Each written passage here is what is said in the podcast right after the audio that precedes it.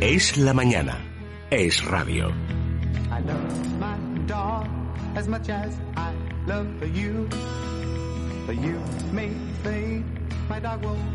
Bueno, Laura Herrero, a ver, cuéntanos quién es nuestra invitada de hoy en tu programa, en este programa de mascotas, el mascotismo que se está convirtiendo ya, no sé, en una verdadera variante de comportamiento en esta casa y en general.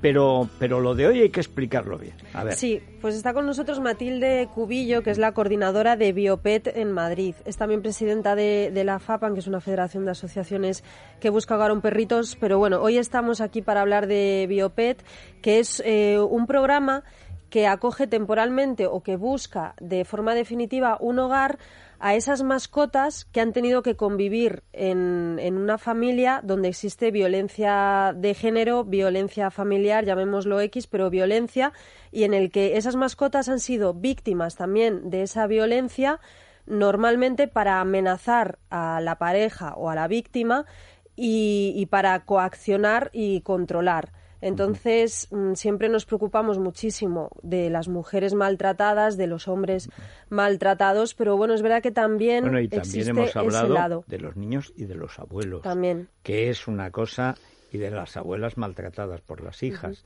que es siempre el lado oscuro que no aparece, porque eso políticamente no es rentable o no parece correcto y sin embargo el maltratador es maltratador, ¿eh? de cualquier edad y en cualquier dirección. Y maltrata sobre todo a los débiles, Exactamente. los que no se pueden defender. Y el débil puede, es la mujer, pero es el niño y es el anciano. Sí. Y en este caso es también la mascota. Al final, yo lo digo siempre, para mí mi perro, aunque no guste comparar, pero es como mi hijo. Entonces, si me quieren hacer daño, saben que haciendo daño a mi perro lo van a conseguir. Pero bueno, gracias a mm, proyectos como esta, programas como Bioped, bueno, pues también esa víctima, esa otra víctima está también contemplada. Pero mejor que nos lo cuente todo Matilde Cubillo, porque ella es la que, la que sabe todos los datos y sabe bien todo. Sobre todo, Matilde, bienvenida. ¿Cómo se os ocurrió? Bueno, buenos días y, gracias por, por, la invitación. ¿no? Eh, este proyecto parte del Observatorio de Violencia hacia los Animales, pues que lleva muchísimos años trabajando con, eh, eh, la, o sea, mm, estudiando la violencia hacia los animales, que eso conlleva, que conlleva la violencia hacia las personas. Entonces sí que es verdad que llega un momento en el que uno se da cuenta que está bien ayudar a las personas, sobre todo mujeres, vamos a hablar mayormente de mujeres porque es las que realmente sufren más por, por estadística. Eh, eh, malos tratos que a veces no se van de su casa porque tienen a sus animales de compañía dentro y no pueden llevárselos a las casas de acogida. Eso es, eso es terrible, ¿no? Que una persona no pueda huir de un maltratador, no pueda huir de palizas diarias porque no quiere dejar a su animal eh, en, ese, en ese hogar, ¿no? ¿Y por qué los hogares eh, no lo admiten? Pues ahí estamos, estamos en ello. Las casas de acogida no aceptan eh, animales de momento. sí, sobre todo que, que, que, como tú decías, Laura, eh, hay personas que los animales forman parte de su familia y son los que tenemos perros los queremos muchísimo y realmente forman parte de nuestra de nuestra familia entonces tener que huir de tu casa dejar tu vida atrás para esconderte de, un maltratador mm, para que no te mate y encima tengas que dejar a tus animales eso es, es terrible para, para ellas Pero además Matilde yo creo que en una casa de acogida que pueda haber varias personas que están en esa situación también que haya una o dos o varias mascotas también les ayuda, ¿no? Claro, les ayuda y además... A la rehabilitación, a sentirse más acogidas, a soltarse un poco, a también mm. sacar los sentimientos que están reprimidos. No, de hecho hay programas también de mujeres maltratadas con animales, pues un poco para exactamente que se abran y que pierdan un miedo a, la sociedad.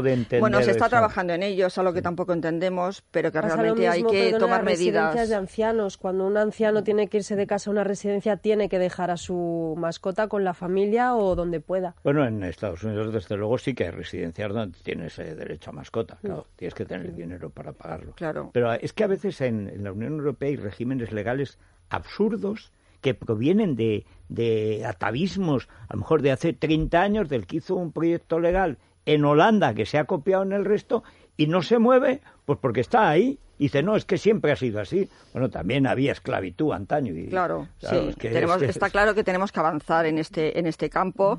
Y entonces, bueno, pues el, el, el, programa Biopet es ofrecer a estas personas, a estas, a estas mayormente mujeres, a que eh, tener un lugar donde puedan acoger a sus animales de manera temporal hasta que se estabilicen o de manera definitiva eh, para darlos en adopción pues a, otra familia. Y que sepan que no está en manos del maltratador, por ejemplo. Exacto, porque además es que eh, los utilizan para hacer daño psicológicamente. Es decir, si te vas, o sea, le, maltratan, le pegan, le golpean.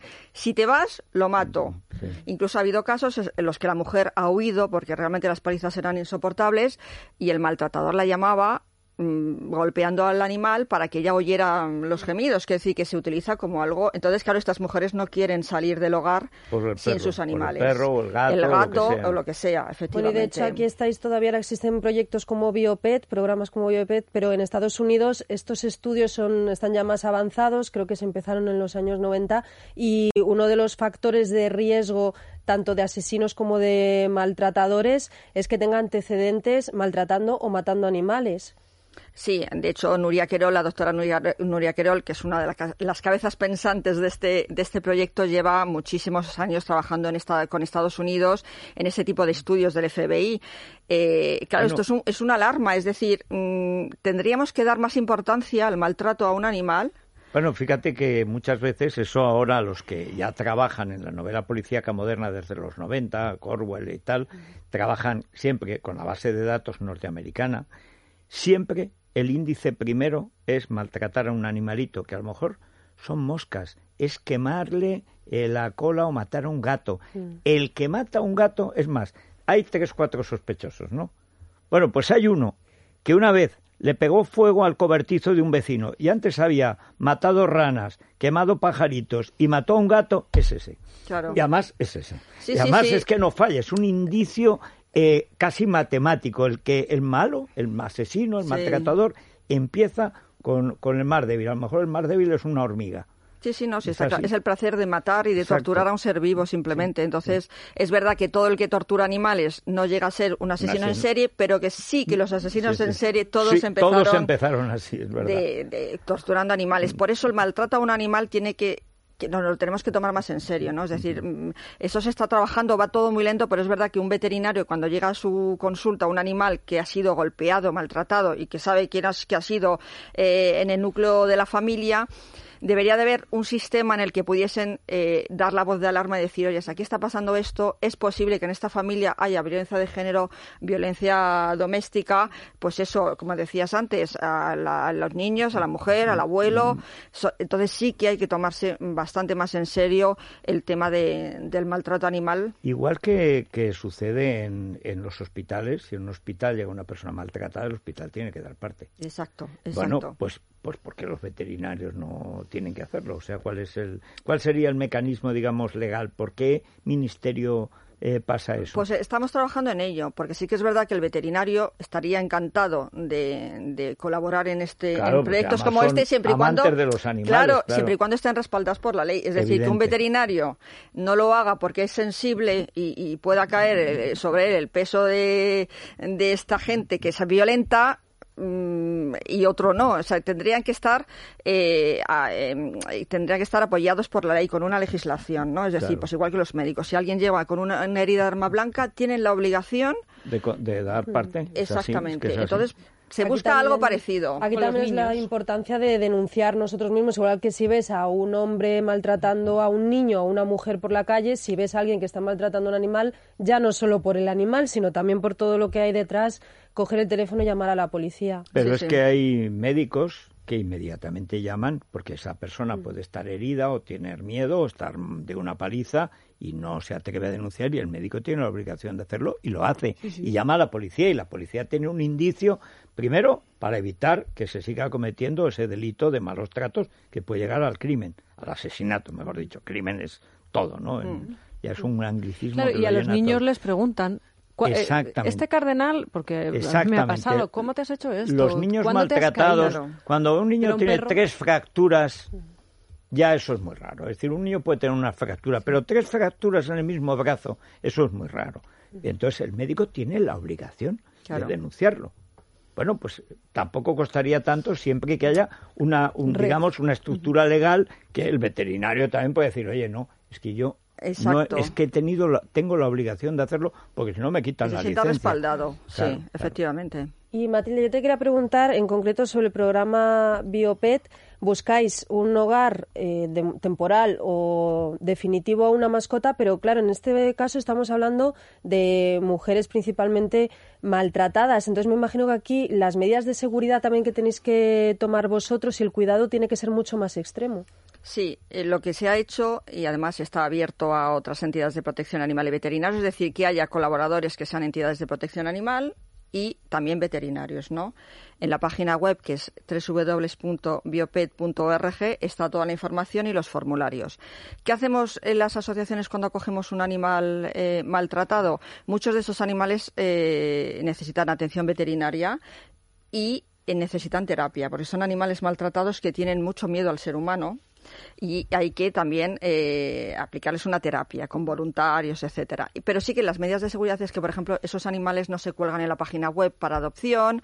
O sea, todo esto no se, no se publicita, ¿no? Claro, lo podría reconocer el maltratador y ir a buscar. De lo que se, de lo que se busca es que casualmente no caiga en manos del maltratador que el perro está en la protectora tal, porque estas personas son violentas con todo el mundo. Entonces, no se trata de, de que haya más, más eh, individuos en peligro, ¿sabes? Entonces sí. que se intenta pues no ponerlos en las páginas web, etcétera, ¿no? Sí que se toman todas las medidas todas las medidas posibles. El anonimato perruno. Exacto, el anonimato perruno. Que el humano, pues es que es No, pero es que es así. O sea, quiero decir, a ver, que maltratar a los animales es delito y tienen también derecho a ser protegidos. La ley lo dice. O sea, los animales también son víctimas de violencia y también tiene, tiene que haber programas que les protejan de, de los maltratadores. ¿Cuántos perritos tenéis o mascotas tenéis ahora más o menos? Hombre, ahora ah, esto, es, mm, esto es reciente, con lo cual se están adheriendo a asociaciones, pero ahora mismo pues tendremos como, habrá como unos, unos 15 o así más o menos, entre distintas protectoras y distintas... Todo esto se tiene que dar a conocer. Además, esto lo importante es que la, la, la, persona que está siendo agredida lo sepa desde el momento, desde el asistente social a la policía, es decir, desde el primer momento tenga la información de que puede salir de, del infierno en el que vive, que la mascota también, va a salir con, con, ella y no tiene que dejarla eh, en, en, ese, en ese entorno de peligro. Muy bien, pues yo creo que queda clarísimo y sobre todo eso que los asistentes sociales, cualquier policía, los vecinos mismos, esto, esto ya existe, ya funciona, que es cuestión de utilizarlo. Bueno, muchas gracias. Pues muchas gracias a todos vosotros, de verdad.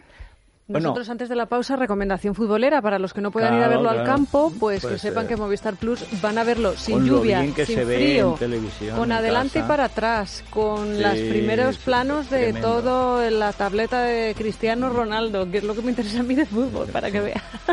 No, ante la técnica. La técnica, efectivamente. Movistar Plus, eh, si no tenemos Movistar Plus, estamos perdiendo un tiempo valiosísimo. Cada minuto estamos perdiendo información el Atlético con el Barça y pasado la Europa League, o sea, el Sevilla y el Atlético Bilbao. Bueno, es que esto es una cosa tremenda. Más las series, el cine. Sí, menos mal que hay series para compensar y un poquito de cine, ¿verdad? Sí, sí, sí. Pues eso, Movistar Plus. Bueno, ¿a dónde nos vamos de acá para allá? Vamos a ir a Peñaranda del Duero, nada menos, en Burgos. Que Laura Herrero ha pasado ahí fiestas y fiestas en su infancia, me lo ha contado. Bueno, en su adolescencia, más bien. Bueno, sí, pues es que es casi un bebé. En fin, no es como lo ves, ¿no? ¿Verdad? No. Es una... Lo ves, no es que ya es la mascota del programa. Sí, sí. Yo, mientras no pida trienios, bien. Oye, qué buena idea. Eh, sí, no. Esto recuerdo, hubo una vez un pueblo, era el pueblo de mi abuela de Tragacete, salió una vez en la, en la 2 de televisión española. Clásico pastor, está con su perro allá en aquellos montes pues eso que es la misma sierra, o sea, el señorío Molina, los Montes Universales, la serranía de Cuenca es la sierra, que decimos ahí, la sierra, y naces en la sierra, no en una provincia.